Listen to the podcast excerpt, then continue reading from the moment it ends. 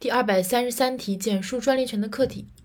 专利权的客体是指符合专利条件的发明创造，具体包括发明、实用新型和外观设计。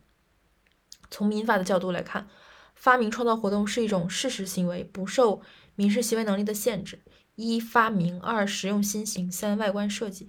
先看发明，发明是指对产品方法及其改进所提出的新的技术方案。落脚点在于新的技术方案。发明是一种技术方案，对产品方法或者其改进所提出的新的技术方案。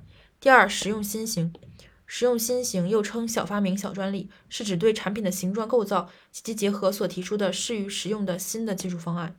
强调的是实用新型，它比发明小，不包括物品的制造方法，创造性也不如发明强，审批手续比发明简单，无需进行实实质审查，但是保护期限也不同。实用新型即小发明。